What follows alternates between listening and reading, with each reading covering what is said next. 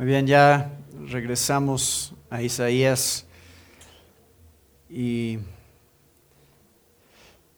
ah, como veíamos antes, en realidad este punto del capítulo 40 termina siendo más o menos la mitad de nuestro camino.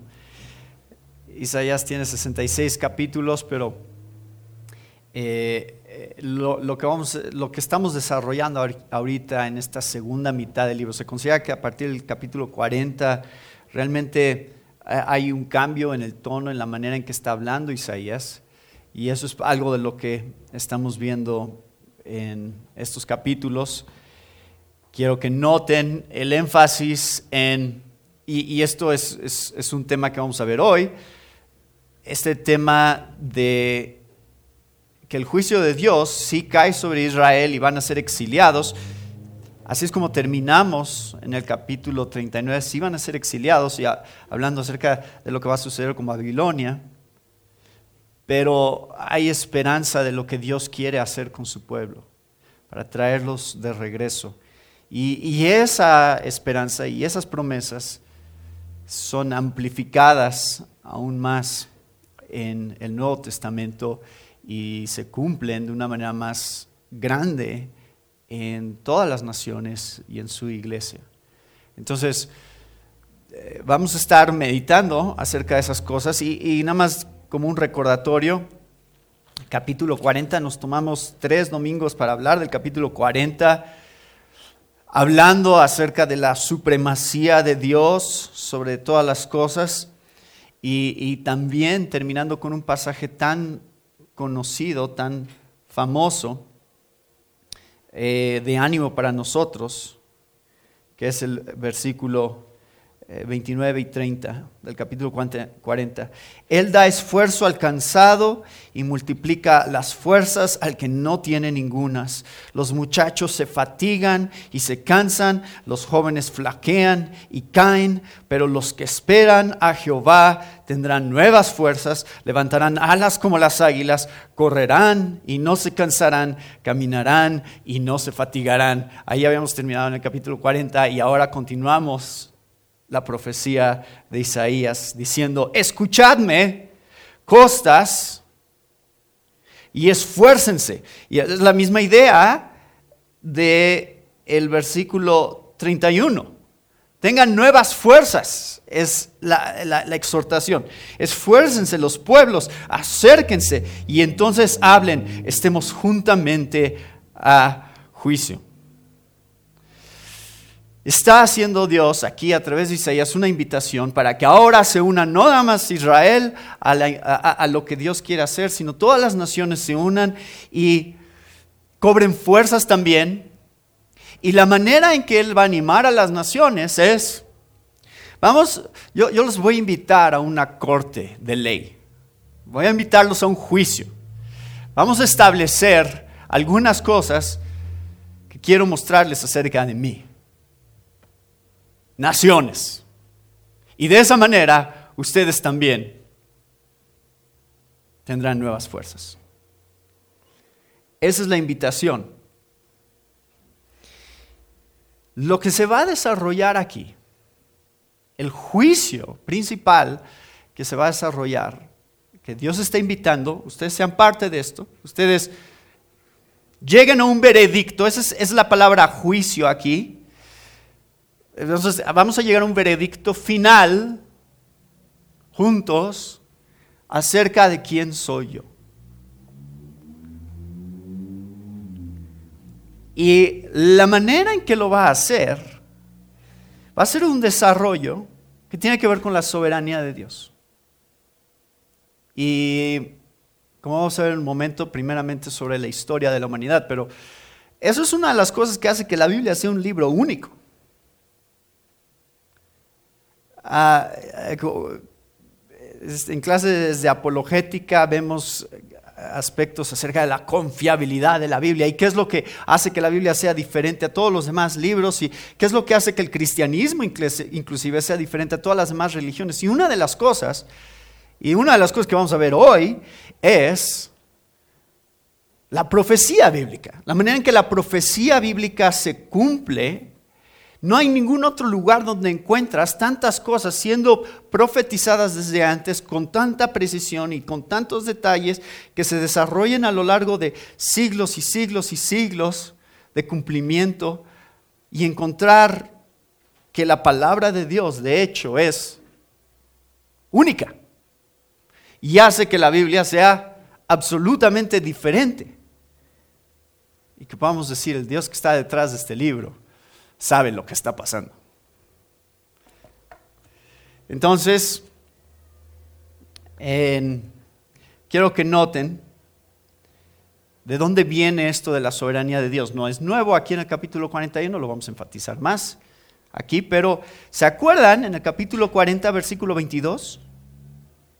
Él está sentado sobre el círculo de la tierra cuyos moradores son como langostas. Él extiende los cielos como una cortina, los despliega como una tienda para morar. La idea de ese versículo de Él está sentado sobre el círculo de la tierra es, Él es soberano sobre la tierra.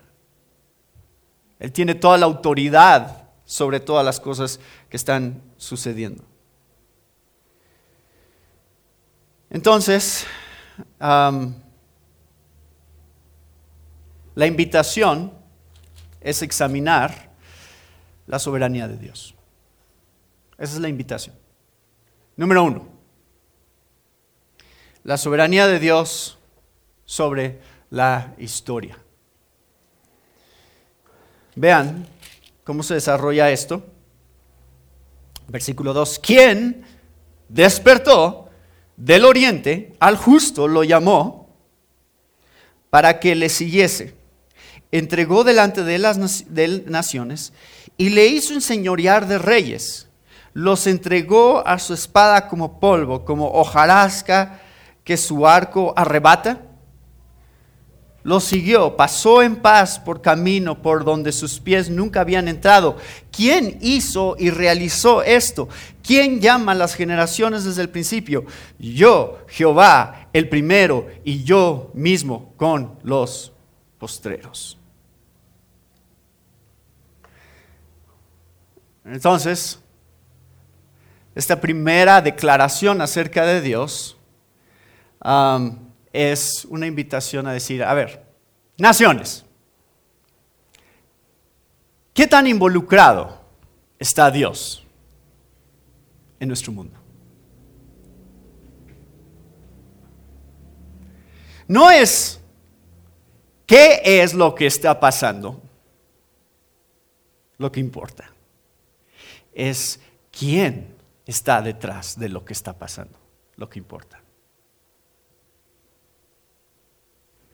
¿Es simplemente casualidad que las cosas suceden? ¿Suceden al azar? ¿O es la providencia de Dios actuando en la historia? ¿Es la historia cíclica? Y nada más estamos viviendo una y otra vez estas patrones de la manera en que un gobierno se levanta y, tiene dominio y lo cae y, simplemente estamos viendo ese tipo de ciclos o realmente la historia está siendo dirigida hacia una consumación final. Esas son las preguntas que están detrás, o eso es, eso es a lo que quieren llegar estas preguntas a las naciones. Es lo que hay detrás de las preguntas. Y esto es tan importante, hermanos. Tan importante meditar. Dostoyevsky dijo, la inmortalidad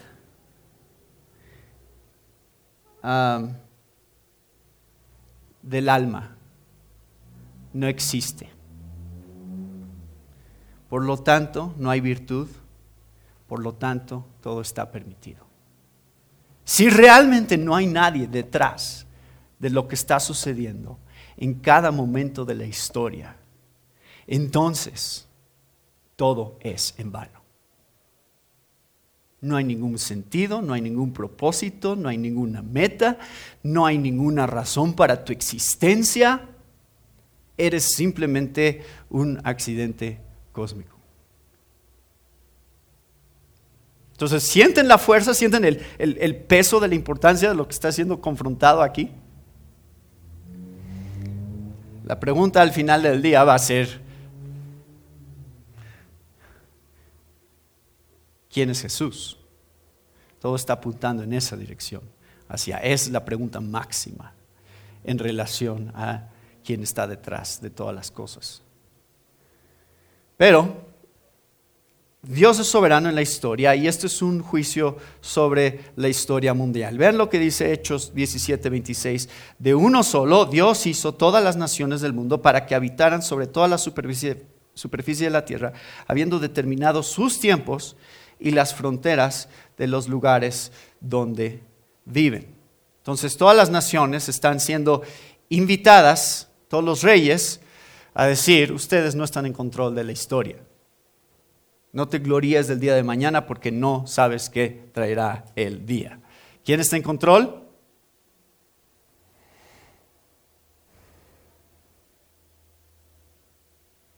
¿Se acuerdan del capítulo 40, versículo 15? He aquí que las naciones les son como la gota de agua que cae del cubo y como menudo polvo en las balanzas les son estimadas. He aquí que hace desaparecer las islas como polvo por si crees que las naciones tienen algo de qué decir sobre cómo, qué es lo que va a pasar. Todos estos pasajes dicen no.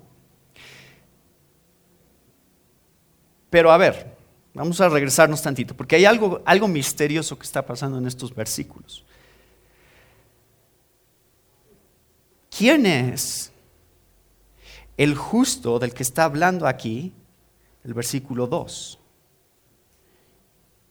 Lo llamó para que le siguiese, entregó de él naciones, le hizo enseñorear de reyes, le entregó a su espada como polvo. ¿Quién? Y después más adelante es el que pasa en paz por camino por donde sus pies nunca habían entrado. Y después, más adelante, en el versículo 25, lo vuelve a mencionar. Del norte levanté a uno y vendrá del nacimiento del sol invocará mi nombre y pisoteará, príncipes como lodo y como pisa el barro el alfarero. Entonces está hablando de alguien en particular que a estas alturas parece ser un misterio, pero que más adelante, capítulos 44, pronto llegaremos, 45, 46, se va a revelar de quién está hablando aquí la profecía de Isaías. ¿Saben de quién está hablando? Está hablando de Ciro de Persia. Ese es el personaje que está haciendo, y otra vez, esto va a ser muy claro más adelante. Pero a estas alturas de la profecía, Ciro es tan irrelevante en cuanto a qué tanta influencia realmente tiene, o sea, qué tanto poder él realmente tiene, que ni siquiera su nombre es mencionado. Entonces, esto se va a cumplir en el año 539 antes de Cristo. Entonces, y, miren, Isaías está, eh, todo esto, todavía faltan 150 años para que suceda, cuando se da esta profecía. Entonces está diciendo Dios, miren, yo voy a levantar a alguien que de hecho es el que yo voy a usar para que ustedes regresen del exilio a su tierra. Y él va a empezar, a invadir naciones y va a tener, empezar a tener dominio de tal manera que inclusive él, al entrar en la guerra ni siquiera le va a pasar nada. Es lo que está describiendo el versículo 3. Y yo soy el que le estoy dando esta autoridad. Yo soy el que lo estoy usando para hacer mi justicia. Por eso es descrito como el justo, porque es el que está siendo usado para aplicar la justicia de Dios sobre las naciones. Especialmente esta justicia será sobre de Babilonia. Entonces, quiero que vean cómo, surge esta pregunta, versículo 2, ¿quién despertó? Versículo 4, ¿quién hizo y realizó esto? ¿Quién llama las generaciones desde el principio? ¿Qué contesta Dios? Yo, Jehová. el primero y yo mismo con los postreros. Este es el mismo lenguaje que usa quién? Que usa Jesús. Yo soy el primero y el último, el alfa y la omega.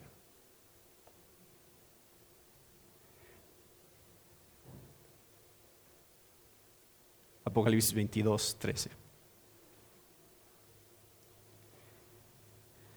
Entonces, hay pistas a lo largo de toda la Biblia de quién es el que realmente está detrás de estas cosas, quién es el que realmente está hablando acerca de sí mismo en estos pasajes. Y solo quiero enfatizar esto, hermanos, porque estamos hablando de la soberanía de Dios sobre todas las cosas. Ese es el tema de este pasaje. Y si Dios no es soberano, si Dios no está en control, entonces Él no es Dios. Eso es parte de lo que significa ser Dios. Que ni una sola molécula en todo el universo puede moverse sin que Él lo sepa y Él lo permita. Y ni siquiera un rey, en realidad un rey pagano, tiene realmente autonomía. Dios dice, tú vas a hacer lo que yo quiero que tú hagas. Porque yo voy a manifestar que yo estoy detrás de todas las cosas y yo estoy dirigiendo la historia de la humanidad. Bueno, Dios dice que Él está detrás de todas las cosas. ¿Y qué hace la gente? cuando escucha eso. Versículos 5, 6 y 7. Las costas vieron, esta es la amenaza de Ciro que está empezando a invadir y, y, esto justo antes de Babilonia fue Creso de Lidia, pueden buscar eso, él fue este rey que Ciro invadió en 547 antes de Cristo y entonces ya ven cómo se está acercando, ya ves cómo se está haciendo una amenaza cada vez más tangible. Las costas vieron y tuvieron temor, los confines de la tierra se espantaron, se congregaron y vinieron. Cada cual ayudó a su vecino y a su hermano y dijo, esfuérzate. Mismo, misma invitación que Dios le ha hecho a las naciones, esfuércense Misma invitación de decir, ustedes tendrán nuevas fuerzas, pero ahora es entre ellos que se están animando unos a otros y están diciendo, esfuérzate. El carpintero animó al platero y el que alisaba con martillo al que batía en el yunque, diciendo, buena está la soldadura, y lo afirmó con clavos para que no se moviese. Hmm. ¿Qué está pasando? Ven la amenaza de Ciro Dios está diciendo, yo estoy detrás. Y en lugar de voltear a Dios, ¿a quién voltean? A ídolos. A ídolos que, por cierto, tienen que afianzar para que no se volteen.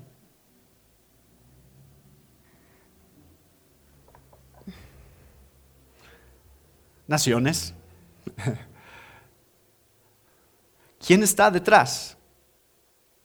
En quién van a poner su confianza.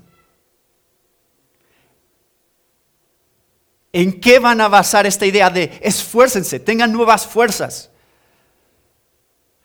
¿Qué es lo que van a definir como bueno? Dios dijo, fue bueno en gran manera cuando Él hizo la creación y ahora el hombre está creando sus propios ídolos y declarándolos como buenos. Y diciendo, no, esto es bueno. No lo que Dios ha hecho, sino lo que yo puedo hacer. Y en lo que yo puedo hacer voy a confiar.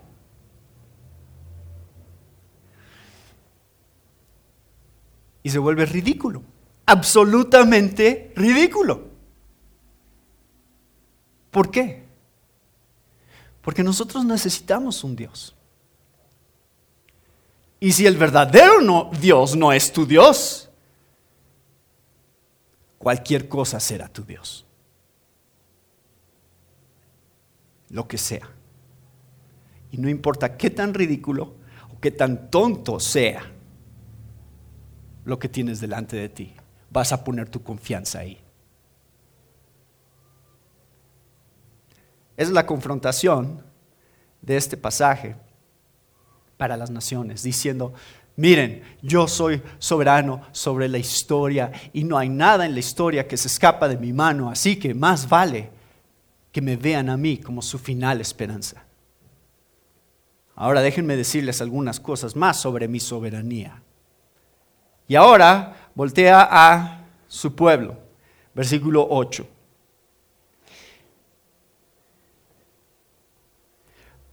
Pero tú, Israel, siervo mío eres tú, Jacob, a quien yo escogí, descendencia de Abraham, mi amigo. Dios es la primera causa de todo, de cada nanosegundo de la historia. Y Dios está volteando ahora a nosotros su remanente, su pueblo, y está diciendo, tu vida es una demostración de lo que acabo de decir. Yo, Jehová, yo. El hecho de que tú seas mío es porque yo soy soberano también sobre de y la primera descripción que usa es siervo, para describir a Israel. Tú, Israel, siervo mío, eres tú. ¿Es algo degradante que Dios llame siervo a su pueblo? Como siervo, esclavo. o sea, ¿y qué entonces? ¿Qué, hay, qué hay de la igualdad? ¿No? ¿Es degradante la manera en que Dios se expresa de su pueblo? No. La manera en que usa siervo es una manera en la cual está diseñado para darnos esperanza, porque está diciendo, tú eres mi responsabilidad. Yo me voy a ocupar de ti. Yo soy tu amo, por lo tanto, yo tengo la responsabilidad de hacer lo que se tenga que hacer contigo. A eso se refiere la idea de siervo. Pero la descripción específica aquí, hablando inclusive en términos de Jacob, empieza a ser algo muy específico, ¿verdad? ¿Qué, hizo con Jacob? ¿A quién? Yo escogí. Entonces la primera cosa que vemos acerca de la soberanía de Dios sobre su pueblo es que de hecho es soberano sobre su pueblo para escogerlo y llamarlo. Y ese tema va a regresar en la mente de Pablo y en su argumento en Romanos 9, porque en Romanos 9 va a retomar esta idea de cómo Dios es soberano en la elección y en el llamado, y va a decir, tal como está escrito, a Jacob amé, pero a Esaú aborrecí. ¿Qué diremos entonces? ¿Que hay injusticia en Dios? De ningún modo. Porque él dice a Moisés, Tendré misericordia del que yo tenga misericordia y tendré compasión del que yo tenga compasión. Así que no depende del que quiere ni del que corre, sino de Dios que tiene misericordia. Eso es la soberanía de Dios en la elección y el llamado. Depende de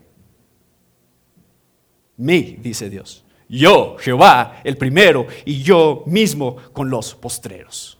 Yo decido. No nada más cómo se desarrolla la historia, sino quién es mi pueblo. Yo lo escojo. ¿Y por qué tengo que escogerlos?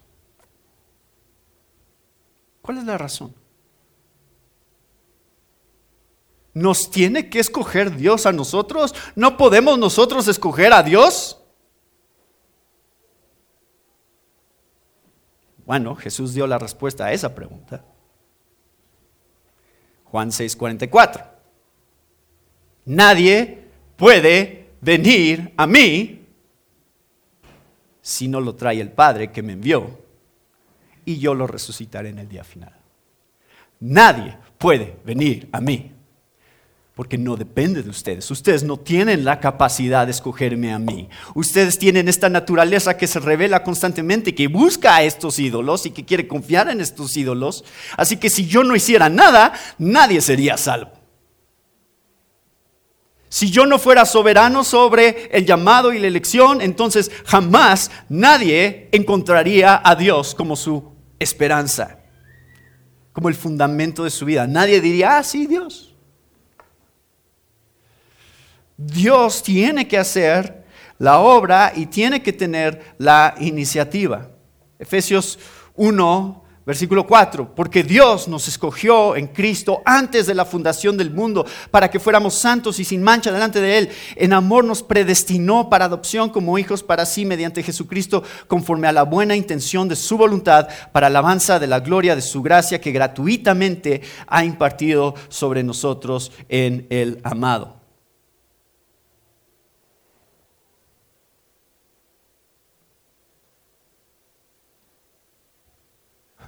Y espero que esto sea de esperanza para nosotros como fue para el pueblo de Israel. ¿Por qué? ¿En qué basa Dios su elección? Es una buena pregunta, ¿no? Ya lo explicó Efesios 1. En su pura voluntad.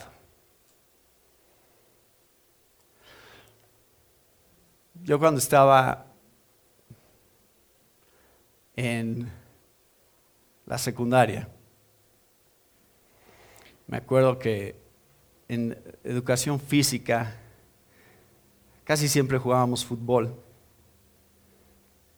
Y, la frustración para mí era que el, el maestro de educación física siempre escogía a los dos mejores jugadores para ser capitanes de los equipos.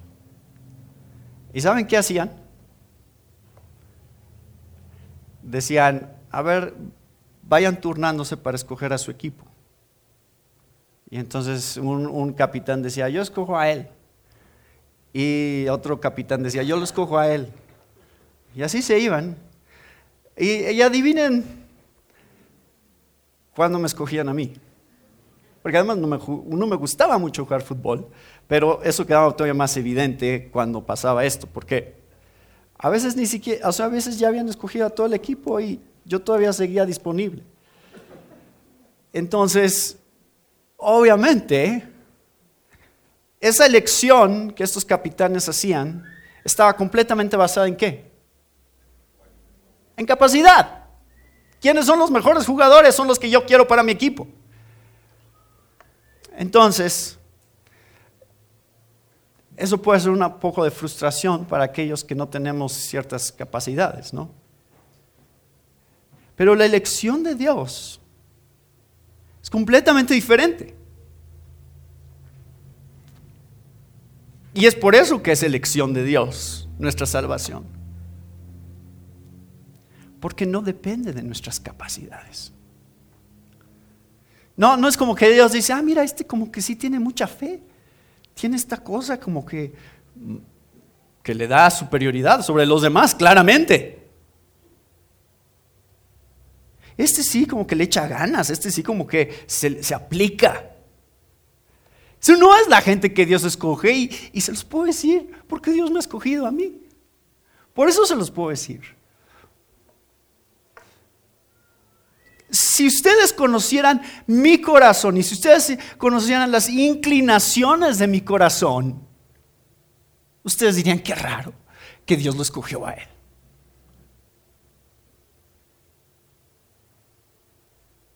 Esa es la realidad de la soberanía de Dios en la elección y el llamado de su pueblo.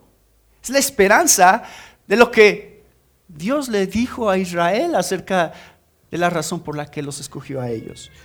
Deuteronomio 7:6.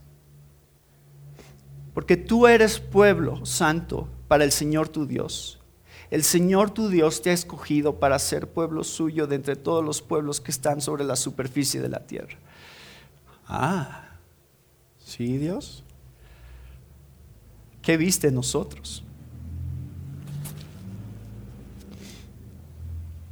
El Señor no puso su amor en ustedes ni los escogió por ser ustedes más numerosos que otro pueblo, pues eran el más pequeño de todos los pueblos.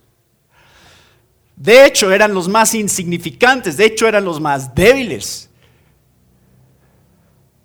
Y eh, a ustedes los escogí, justamente por eso, para mostrar que soy yo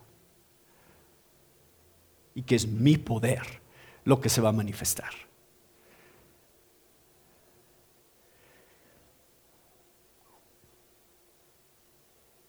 Deben de sentirse animados, hermanos. Porque te tomé de los confines de la tierra y, y de tierras lejanas te llamé y te dije, mi siervo eres tú, te escogí y no te deseché. Así que, pueblo mío, no temas, porque yo estoy contigo. No desmayes, porque yo soy tu Dios que te esfuerzo. Siempre te ayudaré. Siempre te sustentaré con la diestra de mi justicia.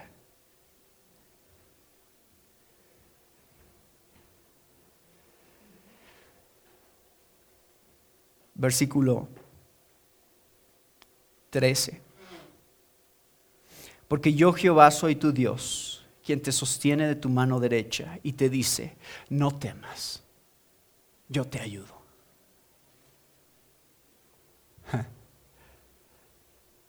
¿Tienen miedo? Especialmente, es la pregunta, ¿tenemos miedo? ¿De qué tenemos miedo? ¿Qué es lo que más temor podría causar en nosotros? ¿Qué va a pasar mañana? Dios. No tengo dinero ahorita, o no tengo trabajo, o no tengo salud. Estoy enfrentando tantas diferentes cosas en mi vida. Mañana es una incógnita completa.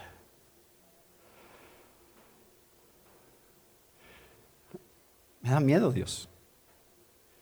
Me da miedo no poder controlar lo que sucede en mi vida. ¿Y qué dice Dios? Yo Jehová.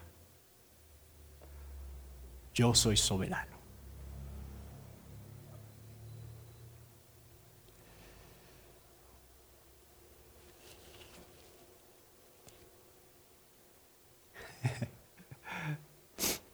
No temas, gusano.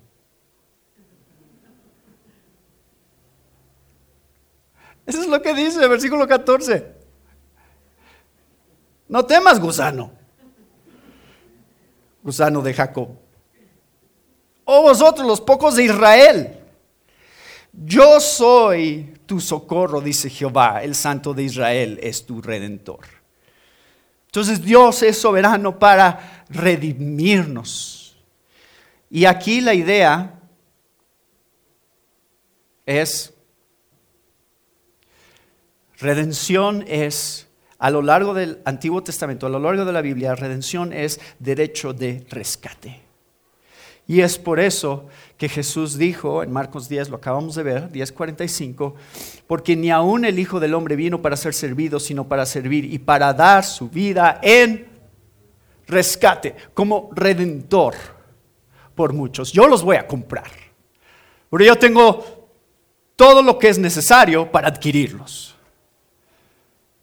Así que pueden estar seguros que serán míos. Y, la idea aquí entonces de, gusano es interesante, porque el, panorama que presenta aquí es el siguiente, versículo 15. He aquí, yo te he puesto por trillo Trillo nuevo, lleno de dientes. Trillarás montes y los molerás, y collados reducirás a tamo. Los aventarás y los llevará el viento, y los esparcirá el torbellino, pero tú te regocijarás en Jehová, te gloriarás en el Santo de Israel. Entonces, la obra que Dios quiere hacer es la obra del capítulo 4, 40, perdón, versículos 3 y 5. Ya la leímos. Vos que clama en el desierto, preparad camino a Jehová, enderezad calzado en la soledad a nuestro Dios. Todo el valle se ha alzado y bájese todo monte y collado, y lo torcido se enderece y lo áspero se allane, y se manifestará la gloria de Jehová, y toda carne juntamente la verá, porque la boca de Jehová ha hablado. Dios está preparando una restauración, no nada más de su pueblo, sino una restauración cósmica. Y adivinen quién va a usar para hacer su restauración. ¿Quién va a derribar los montes y subir los collados? ¿Quién? Dice el pasaje. Un gusano que estoy decidiendo usar. Ese es el contraste. ¿Un gusano va a derribar un monte? Si Dios lo hace, sí. Es su iglesia. Por eso es que Pablo dice en 2 Corintios 4, 7, pero tenemos este tesoro en vasos de barro para que la extraordinaria grandeza del poder sea de Dios y no de nosotros. Así que esta idea de redención que surge y la manera en que Dios quiere ser magnificado, en qué tan pequeños somos, se muestra ah, con estas palabras, eh, eh, trayendo estas imágenes. Yo los redimí de Egipto, eso lo volveré a hacer eh, cuando regresen de Babilonia, pero los redimiré de una manera más espectacular que todavía ni se imaginan, que es a través de mi siervo, que es el siguiente capítulo. Y la otra imagen, y me encanta esta imagen, versículo 17, no nada más son gusanos, sino son los afligidos y menesterosos. Buscan las aguas y no las hay. Seca está de sed su lengua. Yo, yo Jehová los oiré. Yo, el Dios de Israel, no los desampararé. En las alturas abriré ríos y fuentes en medio de los valles. Abriré en el desierto estanques de agua y manantiales de aguas en tierra seca Daré en el desierto cedros, acacias, arayanes y olivos. Pondré en la soledad cipreses, pinos y bojes juntamente. ¿Para qué? Para que vean y conozcan y adviertan y entiendan todos que la mano de Jehová hace esto y que el Santo de Israel lo creó. Para que sepan que yo soy soberano.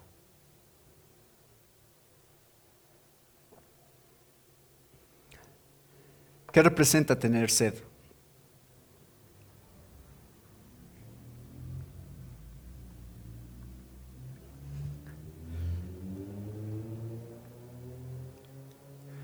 La distancia de Dios produce sequía espiritual.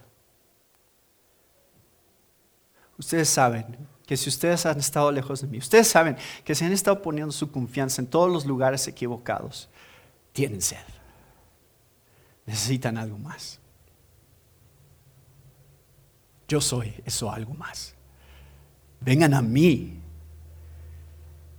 y yo los sustentaré, como dice Juan 7:37. En el último día, el gran día de la fiesta, Jesús, puesto en pie, exclamó en alta voz, si alguien tiene sed, que venga a mí y beba. El que cree en mí, como ha dicho la escritura, de lo más profundo de su ser brotarán ríos de agua viva. Ese es el cumplimiento de este pasaje. Es como en Jesús hemos encontrado y en el derramamiento de su Espíritu hemos encontrado el sustento para nuestras almas que no podemos encontrar en ningún otro lugar. ¿Quién acusará a los escogidos de Dios? Dios es el que justifica. ¿Quién es el que condena? Cristo es el que murió. Si más aún el que resucitó, el que además está a la diestra del Padre, el que también intercede por nosotros. Tenemos todo lo que necesitamos si tenemos a Cristo. Lo cual nos lleva al último punto sobre la soberanía de Dios sobre su pueblo, que es para derrotar a sus enemigos. Y vean, eso es los que, lo que mencionó, nos brincamos los versículos 11 y 12, pero es lo que describe. Dice aquí que todos los que se enojan contra ti serán avergonzados y confundidos, serán como nada y perecerán los que contienden contigo. Buscarás a los que tienen contienda contigo y no los hallarás, serán como nada y como cosa que no es aquellos que te hacen la guerra. Todos tus enemigos yo los derrotaré y vas a voltear y vas a decir, ah, ¿dónde están? Ya no están. ¿Quiénes son nuestros enemigos? ¿De quién está hablando? Aquí, claramente Babilonia era la amenaza que iba a venir. Pero nosotros sabemos que Dios también nos promete que si somos su pueblo, si hemos sido soberanamente escogidos por Él, Dios derrotará a nuestros enemigos también. Y eso es lo que declara Pablo en Romanos 16, 20. El Dios de paz aplastará pronto a Satanás debajo de los pies de ustedes. Dios sí derrotará a sus enemigos. Y ya de repente cuando volteen van a decir, ya, ya no está. ¿Quién?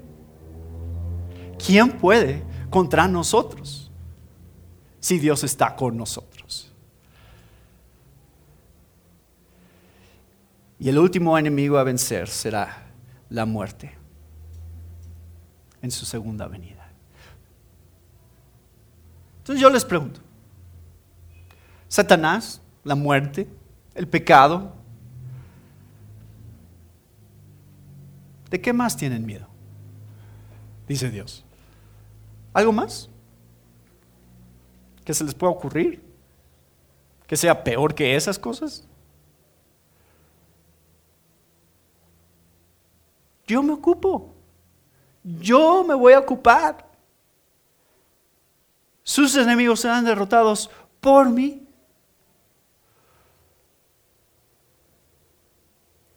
Y todo, y es la razón, versículo 20, para que yo reciba la gloria al final. Es para la gloria de Dios que Él hace todas las cosas. Cuando nosotros nos rendimos a la soberanía de Dios para ser la fuente de nuestra satisfacción, entonces, y cuando Él se convierte en nuestro significado principal y máximo, entonces Él es glorificado.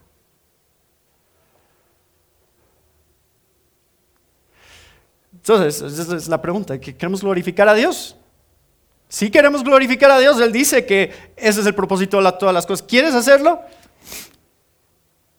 Ven y bebe. Encuentra tu satisfacción en Él. Es la manera.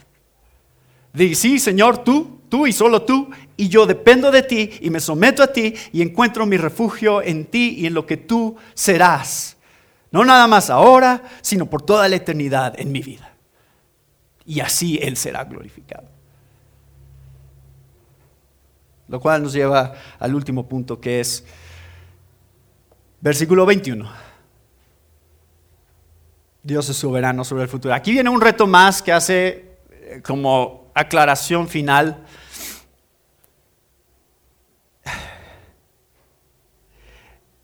y otra vez va a retomar el tema de los ídolos. Dice, alegad por vuestra causa, dice Jehová, presentad vuestras pruebas, dice el rey de Jacob, traigan, anúncienos lo que ha de venir, díganos lo que ha pasado desde el principio y pondremos nuestro corazón en ello. Sepamos también su postrimería y hacednos entender lo que ha de venir. Dadnos nuevas de lo que ha de ser después para que sepamos que vosotros sois dioses o al menos haced bien o mal para que tengamos que contar y juntamente nos maravillemos. Oyen todo el sarcasmo de estos versículos hacia los ídolos. A ver, vengan ídolos, por cierto, a ver, ¿dónde está su confianza? ¿Dónde está su confianza, pueblos? ¿Dónde está su confianza, Israel? ¿En esos ídolos? A ver, vamos a hacer otro juicio. Vamos a hacer otro veredicto. Díganos ídolos, ¿qué va a pasar mañana?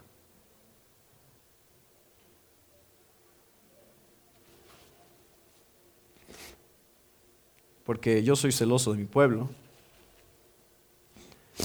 Voy a retar a mis rivales.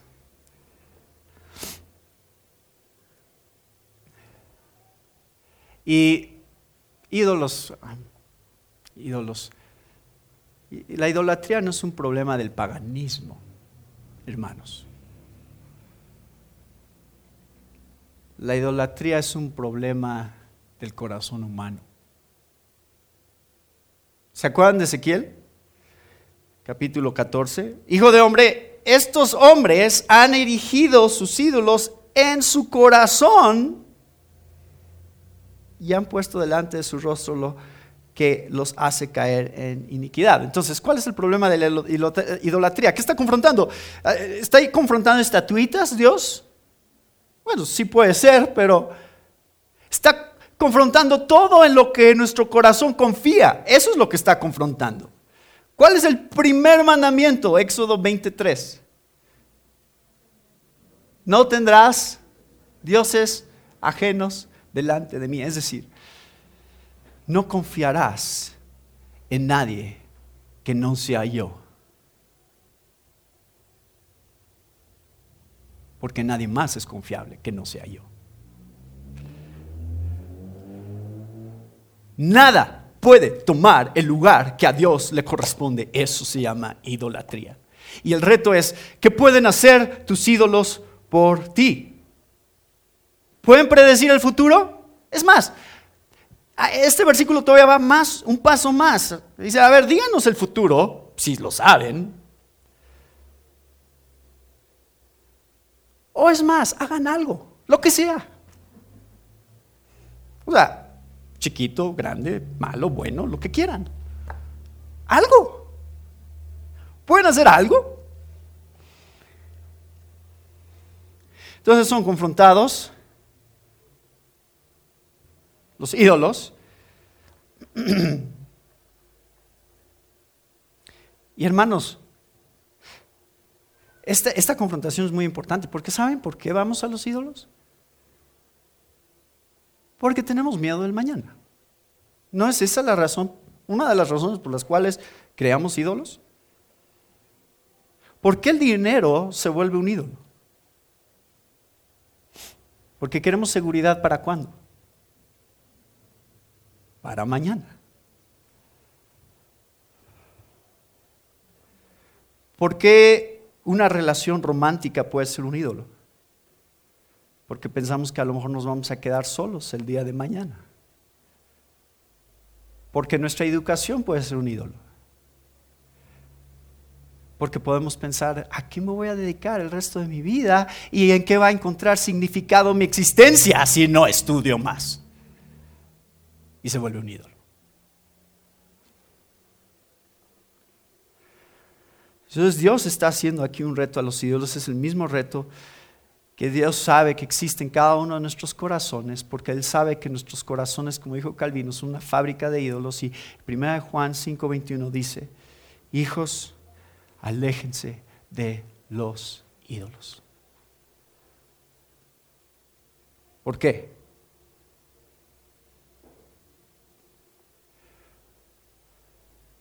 Porque al final te van a decepcionar. No pueden hacer nada por ti. Ah. Es interesante que esto surge porque Babilonia era como conocida como una nación de astrólogos y personas que predecían el futuro. Y si ustedes se acuerdan, está la historia de Daniel 2, donde el rey tiene este sueño y la estatua, ¿y qué pasa? díganme qué significa. Y, era una invitación a predecir el futuro. ¿Y, podían hacerlo? No, no podían hacerlo. Podían inventar algo, pero en realidad no conocían el futuro. Eh, yo nada más cuando estaba leyendo esto, eh, eh, estaba pensando en, lo ridículo que es la astrología en realidad, ¿no? Pero qué tan popular es. ¿Es popular la astrología? ¿Los horóscopos? Nada más hice una pequeña búsqueda ahí en Google. Dije, hay estadísticas de astrólogos en México, estadísticas de horóscopos en México. Y, y, lo primero que me salió es, para los mexicanos consultar lo que dicen los astros puede significar que tendrán un gran día lleno de salud, amor y dinero, hecho que es importante para casi tres cuartas partes de los ciudadanos que son fieles a leer su horóscopo para después iniciar sus actividades. Decía, 30% de los mexicanos consultan su horóscopo.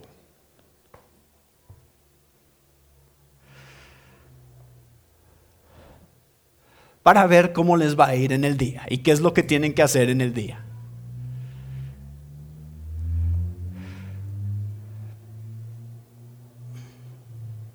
Estamos obsesionados con el futuro, ¿no es cierto? Ese es el problema, es, es que sí queremos saber, sí queremos tener alguna clase de control sobre el futuro, pero este pasaje nos está diciendo, ningún ser creado conoce el futuro, solo Dios lo conoce. No, no, no, no, espérame, espérame. Vamos a regresarnos tantito. Dios no es principalmente que conoce el futuro, él decreta el futuro. Él dice, así será. Eso es todavía más. No es nada más que puede ver en la línea del tiempo y decir, ah, esto es lo que va a pasar. Ah, qué, bien. No, Él está decretando qué es lo que va a suceder. Por eso conoce el futuro. Pueden ver otras partes de Isaías que hablan acerca de eso en el capítulo 7, versículo 7 o en el capítulo 14 versículo 27, todo habla acerca de esto, Isaías, y, también, por cierto, ridiculiza con razonamiento a los idólatras, versículo 24, he aquí que vosotros sois nada y vuestras obras vanidad, abominación, Él es el que os escogió. O sea, los que escogen a los ídolos para decirles cuál va a ser su futuro, son ridículos. O sea, no tiene sentido, dice Dios. A ver, usen su cabeza tantito y vean si realmente hay poder en aquello que están poniendo su confianza. Entonces, Dios quiere expresarnos su soberanía sobre el futuro. y esto es importantísimo, hermanos, porque inclusive hay corrientes teológicas y una de ellas se llama teísmo abierto, que, que propone que, que para que Dios realmente le dé autonomía y libertad al ser humano, Él ni siquiera puede saber lo que el ser humano va a hacer. Y eso se llama teísmo abierto y propone que Dios no conoce el futuro, lo cual es contrario a lo que este texto está diciendo. Si Dios no conoce el futuro, así como dijimos acerca de su soberanía, entonces Él no es Dios. Así que como con Elías y los profetas de Baal hace el reto, dice, a ver, a ver, vengan, ¿quién va a hacer esto? ¿Pueden hacer lo que yo voy a hacer?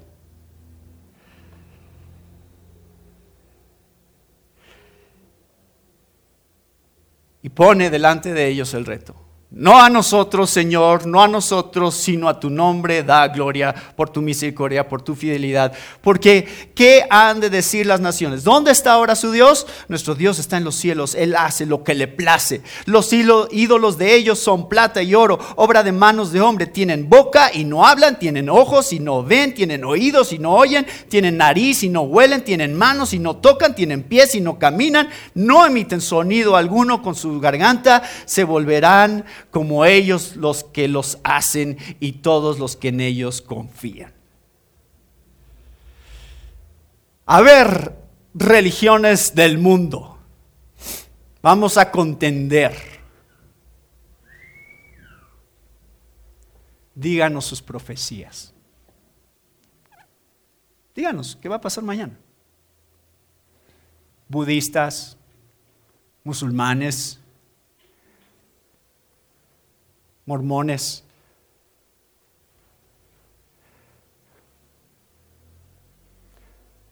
Cienciología, nueva era, lo que quieran. Quien quiera ser retador, que sea retador. A ver, díganos qué va a pasar el día de mañana. Este libro lo dice, Dios lo ha declarado. Vamos a ver cómo se contrastan sus profecías con estas.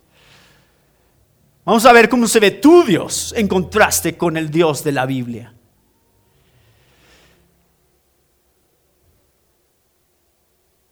Del norte levanté a uno y vendrá. Este es otra vez Ciro. Del nacimiento del sol invocará mi nombre y pisoteará príncipes como lodo y como pisa el barro el alfarero.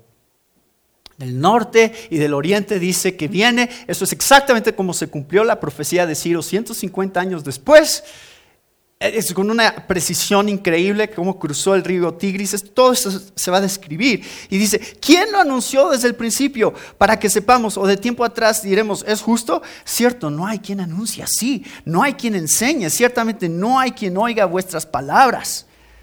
Yo soy el primero que ha enseñado estas cosas a Sión y a Jerusalén daré un mensajero de alegres nuevas, Ciro. Yo ya les estoy diciendo lo que va a pasar.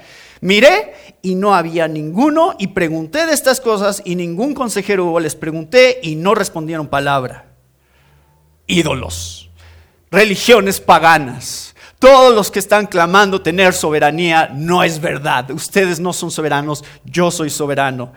He aquí, todos son vanidad y las obras de ellos nada. Viento y vanidad con sus imágenes fundidas. Se han descubierto tres mil deidades que se han recuperado de Mesopotamia tres mil deidades.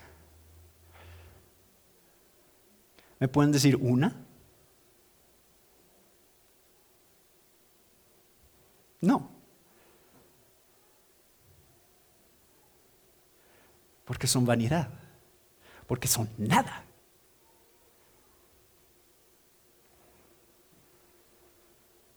Dios quiere que traigamos delante de Él nuestros ídolos. Y Dios quiere darnos esperanza.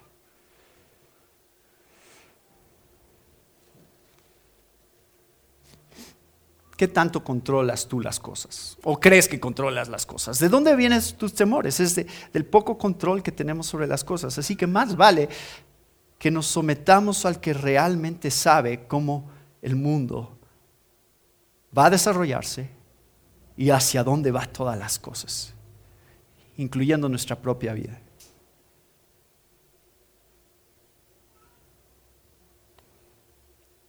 Estoy preocupado por esta iglesia. Yo no puedo controlar qué va a pasar con esta iglesia. Pero Dios está detrás. Su iglesia prevalecerá. Así que no tengo miedo. Dios está en control de los eventos grandes y de los eventos pequeños para asegurarse que ni uno solo de sus elegidos se perderá, sino que todos vendrán a la salvación final a través de la fe en Cristo Jesús. Dios nos está diciendo hoy, solo yo conozco el futuro. ¿Vas a confiar en mí? Si confían en mí, recuerden, yo estoy con ustedes todos los días hasta el fin del mundo.